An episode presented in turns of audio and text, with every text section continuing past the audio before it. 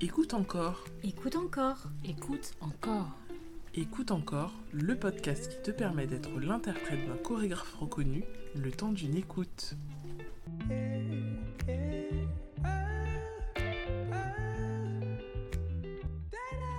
Hello, bonjour.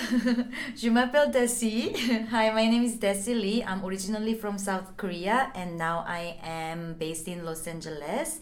And I am a member of Femme Fatale. We are three trio dancers, international dancers from South Korea, France, and also Mexico.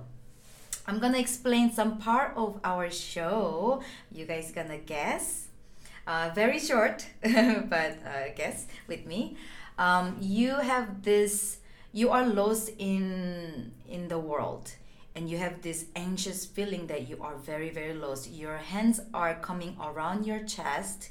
Your hands are very tensed, and you're grabbing your chest, and your body suddenly feeling very chill, very uh, lost, but still very anxious, and it starts shaking, and you stay lost whole time.